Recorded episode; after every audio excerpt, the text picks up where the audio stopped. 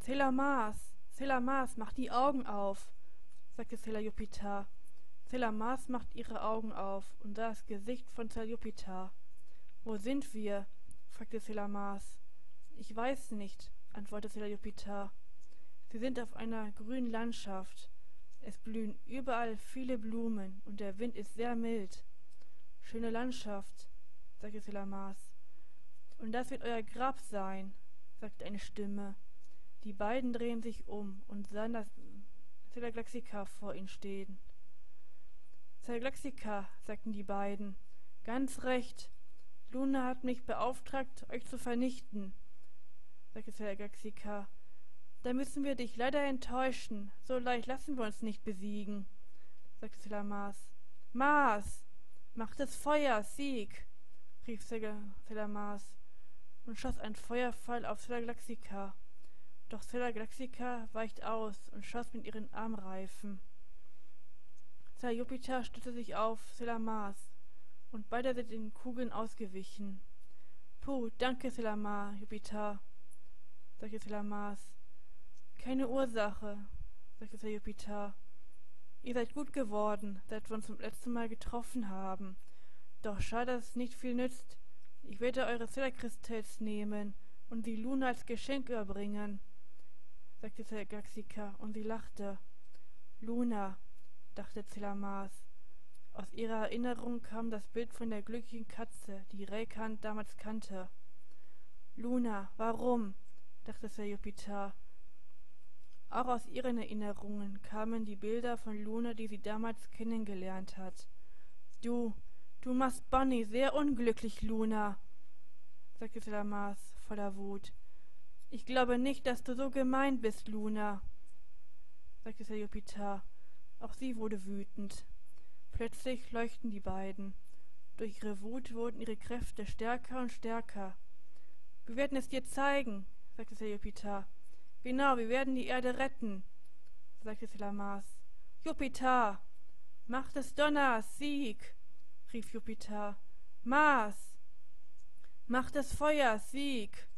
Rief Selamas. Der Feuerfall vermischte sich mit dem Blitzen des Donners. Galaxika schrie und wurde getroffen. Dann verwandelte sich ihr Körper im Staub. Selamas kniete sich vor Erschöpfung auf dem Boden. Wir haben es geschafft, sagte sie. Doch plötzlich hörten die beiden ein Lachen. Plötzlich taucht Luna auf. Mein Glückwunsch. Ihr habt Zella Galaxica besiegt, sagte sie.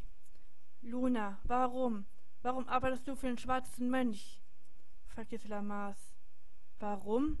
Der schwarze Mönch ist ein weißer und wissender Mann. Ihm zu folgen war die einzig richtige Entscheidung. Er hat mir die Augen geöffnet und mich zu dem gemacht, was ich jetzt heute bin, antwortete Luna.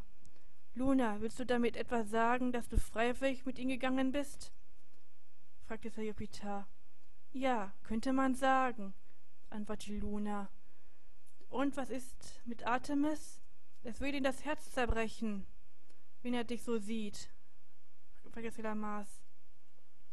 Artemis, sagte Luna ganz leise.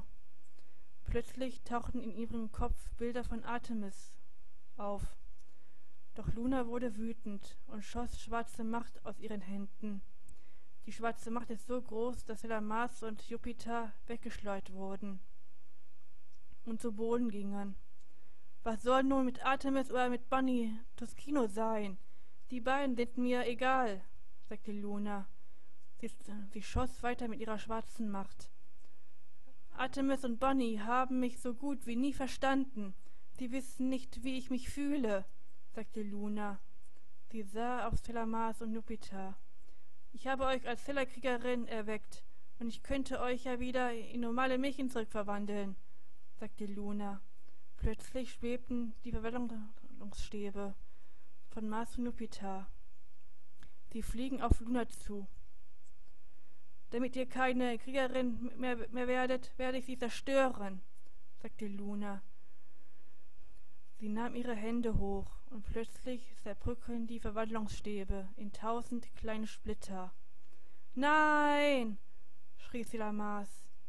Doch dann fiel sie zu Boden und verwandelte sich wieder in Reh zurück, ebenso wie Jupiter. Luna lachte laut.